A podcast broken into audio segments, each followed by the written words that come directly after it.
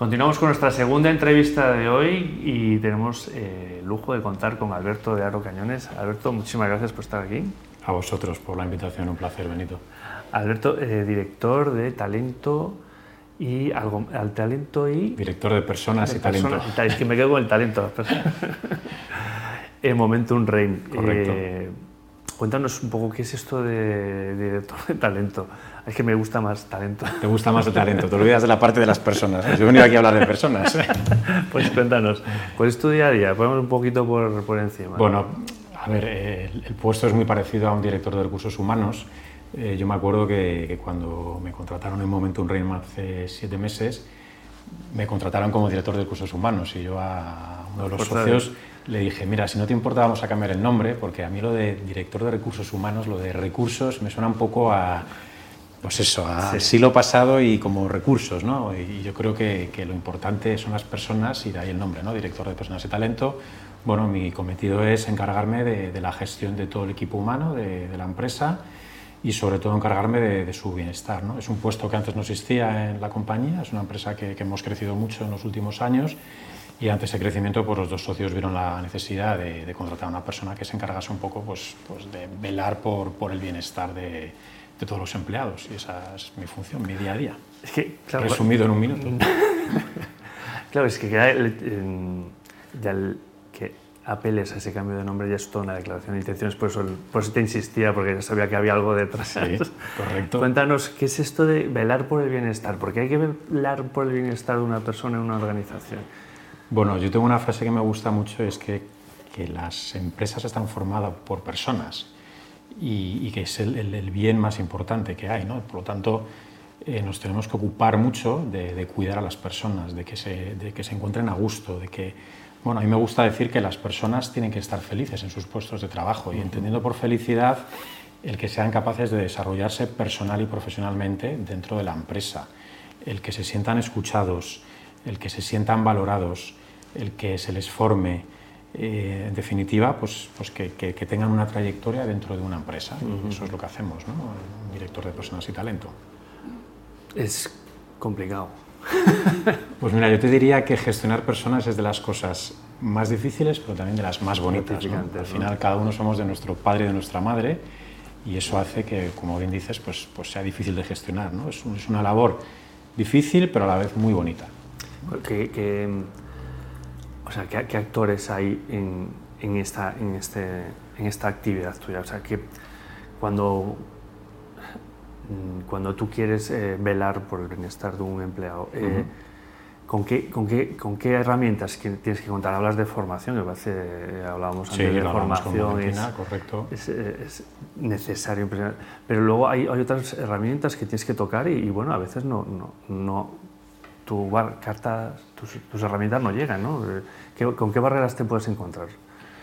Bueno, hablando de herramientas, yo creo que, que, un director de personas y talento, desde luego, una herramienta que tiene que tener muy desarrollada es la escucha activa. Bueno. Tiene que escuchar mucho a la gente con la que trabaja a diario y escuchar sus necesidades. De las primeras cosas que, que hicimos en Momentum cuando yo me incorporé fue el, el mantener unas entrevistas individuales con cada uno de los empleados donde yo durante una hora me sentaba con ellos y les escuchaba. Les preguntaba cómo estás, qué necesitas, qué necesitas de la empresa, de la dirección, de, mí como director de personas.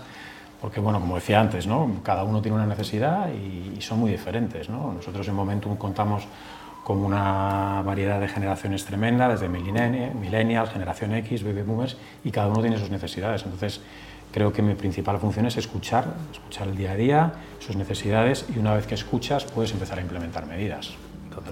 En cuanto a las barreras, pues, pues principalmente te diría que, una, que la principal barrera probablemente sea el que la gente malinterprete el término felicidad, ¿no? porque puede que sea un término que esté un poquito manido en las organizaciones, hay gente que piensa que esto de la felicidad pues es como los mundos de Yuppie, y, y, que es, es, poner un futbolín ¿no? y un fisio que venga a la empresa que nos dé un masaje, oye, que está y muy bien. Fruta, y la fruta los viernes. La fruta los viernes, ¿no? que, que, nosotros antes lo hacíamos, eh, pero no es eso. ¿no? Eh, yo creo que felicidad es pues, lo que te decía antes, ¿no? el, el, ayudar a la gente a que se desarrolle personal y profesionalmente dentro de una empresa, que se sienta escuchado, que se sienta parte de un equipo, para que al final se sientan comprometidos, implicados y al final sean más productivos. ¿no? Somos una empresa y lo que queremos es resultados, ¿no? entonces eso es lo que buscamos.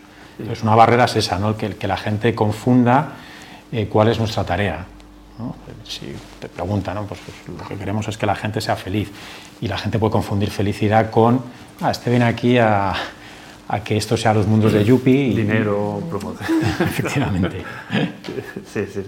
y por ejemplo, eh, yo de una de las quejas recurrentes en, no es la promoción, sino la evaluación. ¿no? y esa escucha, pues, va, yo no sé si tiene que estar ligado, ¿no? evaluación con, con escucha, pero no sé, pero la escucha, cuando haces una escucha activa de un empleado, eh, ¿cómo, la cómo, la estructuras o no hace falta? ¿Puertas abiertas? ¿Cómo, cómo... Bueno, yo creo que depende eh, de la conversación en la que estamos hablando. Si es una conversación como la que he dicho yo que tuvimos al principio con cada uno de los empleados, pues es una, es una conversación, yo les decía, de hecho, oye, esto es una conversación informal donde lo que quiero es que os sintáis cómodos y, y me contéis cómo estáis, qué necesitáis, dónde os veis, pero luego hay conversaciones más formales, como has dicho tú, que es una evaluación de desempeño donde bueno, creo que también es fundamental la escucha, porque muchas veces pensamos que una evaluación de desempeño es solo hablo yo, como tu manager, te doy un feedback unidireccional y nada más lejos. ¿no? En una evaluación de desempeño pues habla el manager, pero también hay que dejar espacio al colaborador para que se exprese, para que te cuente y hacer muchas preguntas. ¿no? Yo creo que ahí el, papel de líder coach, que también se escucha mucho, es muy importante. ¿no? El, líder que escucha, que te hace preguntas, que te invita a reflexionar, qué necesitas de mí, dónde te gustaría estar dentro de X meses o X años, cómo, te ves, trabajar cómo podemos trabajarlo, qué necesitas de mí. Entonces, creo que como te he dicho antes, la escucha es fundamental también preguntar mucho, preguntas abiertas que inviten a reflexionar para que esa persona pare, recapacite y, pueda llegar a una respuesta ¿no? de dónde se ve y qué necesita por parte de la empresa, por parte de su jefe, de su manager. Interesante. Y cuando hablas de, de, felicidad, eh, por aquí ha pasado Javier Cancelo, que tiene una herramienta que emite la felicidad, como dice él, no la, no, no la, no es medir la felicidad en abstracto, sino bueno, unos indicadores y su evolución. Más interesante, la evolución me parece súper interesante. ¿Vosotros cómo lo hacéis? Pues mira, nosotros, eh, yo al poco tiempo de incorporarme, lo primero que hicimos fue una encuesta de clima. Nunca se había hecho una encuesta de clima en, la empresa y es de las primeras cosas que hicimos, una encuesta de clima y una de las preguntas que hacíamos, creo que eran 37 preguntas de, de valoración de 1 a 5 y luego había dos preguntas abiertas y una de esas preguntas era qué es lo que más valoras de trabajar en una empresa como Momentum, ¿no? de ahí sacas mucha información. Y luego también una pregunta cerrada era dinos si recomendarías Momentum como una empresa en la que trabajar, de 1 a 5. Y la verdad es que el resultado fue muy bueno. Te de decir que respondieron todas las personas, lo cual ya, es un buen indicador, ya es un buen indicador ¿no? que la gente se quiere implicar.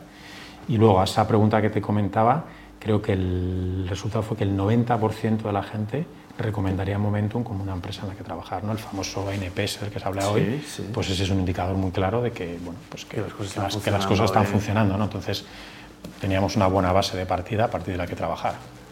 Entonces, eh, bueno, pues yo creo que la encuesta de clima es una buena herramienta para, para medir, ¿no? El termómetro de la organización, la temperatura. ¿eh? Y esta pregunta, eh, por conversaciones que han salido, eh, em, si hubiera que definir los momentos clave de, de, una interacción de un trabajador en una empresa, ¿tú cuáles crees que son los momentos más... Eh... Pues mira, yo te diría que hay un momento clave que es el onboarding, fundamental, ¿vale? y que hay que cuidarlo mucho, porque es que, y te diría más, incluso más que el onboarding, el, el pre-boarding, ¿no? que es desde el momento que tú contactas con una persona para hacer una entrevista porque te ha mandado su currículum, desde ahí ya te estás vendiendo como empresa y, estás, estás transmitiendo la imagen y te estás exponiendo. ¿no? A mí particularmente, por ejemplo, cuando en un proceso de selección descartamos a un candidato, siempre le mando un correo diciéndole que lo siento mucho, pero, porque yo creo que, es, que estás transmitiendo una imagen de marca. ¿no? Entonces, hay un primer momento que es ese pre-boarding, donde ya estás pues eso, transmitiendo cuál es tu imagen como empleador. Luego otro momento clave que es el onboarding, y el onboarding que, que, no dura un día, ¿no? Muchas veces pensamos que el onboarding es, el día que llega el día llegas, pues le das el manual de acogida, este es tu sitio, te presenta a tu jefe, a tus compañeros, sino que hay que hacer un seguimiento. Nosotros, por ejemplo, hacemos una encuesta de seguimiento. A la semana de que se haya incorporado esa persona, le pasamos una encuesta para que el empleado nos diga cómo ha vivido ese onboarding. Por lo tanto, ese es un momento clave. Luego, probablemente, un año después, en esa evaluación de desempeño de la que antes hablábamos, pues también es un momento clave Para entender de, cómo ha de- ido. de- de la vida del empleado. Y a partir de ahí, bueno, pues podemos hablar de un montón de, de momentos, ¿no? pero, pero te diría que ese onboarding creo que es clave, ¿no? porque al final es lo que se dice, ¿no? la primera imagen es lo que cuenta y hay que cuidar mucho porque esa primera imagen pues, pues sea ¿no? que, que el candidato no vea algo diferente a lo que le hemos contado en la entrevista. ¿no? Muchas veces pasa esto, ¿no? que te cuentan una cosa de lo que vas a hacer, lo que te vas a encontrar y luego llegas y... ¿Dónde está? ¿Dónde, efectivamente, dónde estoy? ¿no? ¿Esto qué es? eh? Oye, y en ese, por, por tirar del onboarding, que me parece, vamos, eh, fundamental, por- eh, ¿quiénes son los, em- los actores del onboarding? O sea, estás tú, obviamente, pero, Sí. Pero ¿qué le dejas al, al responsable que y hay alguien más que acompaña? O, Normalmente nosotros lo que hacemos en Momentum, en, en ese onboarding, recibo yo al, que además yo le he conocido porque participa en el proceso de selección, entonces yo recibo a esa persona, bueno, pues llevo a su puesto, le hago entrega del manual de acogida, tengo una primera reunión con él donde le explico un poco lo que es Momentum, lo que hacemos, le enseño el organigrama, le enseño la oficina, yo me encargo de presentarla a sus compañeros y después de esa primera toma de contacto le siento con su manager para que ya su manager esté con él y ya le explique más en detalle pues, lo que va a hacer el departamento en cuestión. ¿Vale? Entonces te diría que los actores principales, pues creo que personas y talentos se tiene que implicar en ese onboarding, sí o sí, y por supuesto el, el- el manager de esa persona, porque va a ser la persona que, que va a encargarse ¿no? de, de- de su trabajo y de su cometido diario. Perfecto. Oye, pues eh, seguro que ya estamos fuera de tiempo. Alejandro está encargado de darme el toque, pero... El timekeeper. Sí. Siempre he pedido un, un libro. Un libro, Sí. hecho los deberes. Es La pregunta es difícil, ¿eh? porque solo un libro... Claro, ahí está, pero ahí está en Pero bueno, al final me he quedado con uno porque además le tengo mucho cariño porque lo leí pues, pues durante la pandemia. ¿no? Yo creo que ya habíamos pasado el confinamiento, pero bueno, en plena pandemia. Y fue un libro que, que, bueno, pues estaba en la librería y ojeándolo, no lo conocía de nada, lo vi, me llamó la atención y sin saber muy bien si me iba a gustar, me lo llevé. Y el libro se llama Rompamos, Rompamos el hielo, el autor es David Saufer, creo, lo tengo por ahí apuntado, luego si no lo cercioramos.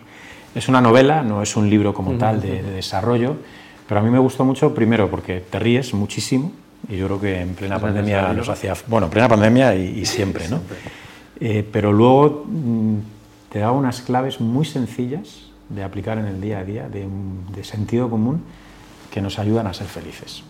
Y por eso me gustó mucho, porque primero te ríes mucho, es una novela eh, que de verdad te hace pasar un buen rato, se lee muy rápido, pero que luego si analizas un poquito más en profundidad, pues te llevas unas cuantas claves que puedes aplicar en tu día a día, muy sencillitas y bueno, pues como vimos habla un poquito de felicidad. Incluso en tu trabajo para ese Sin bienestar. duda, eso es, eso O es. sea, al final todo está ligado. Todo está relacionado, efectivamente.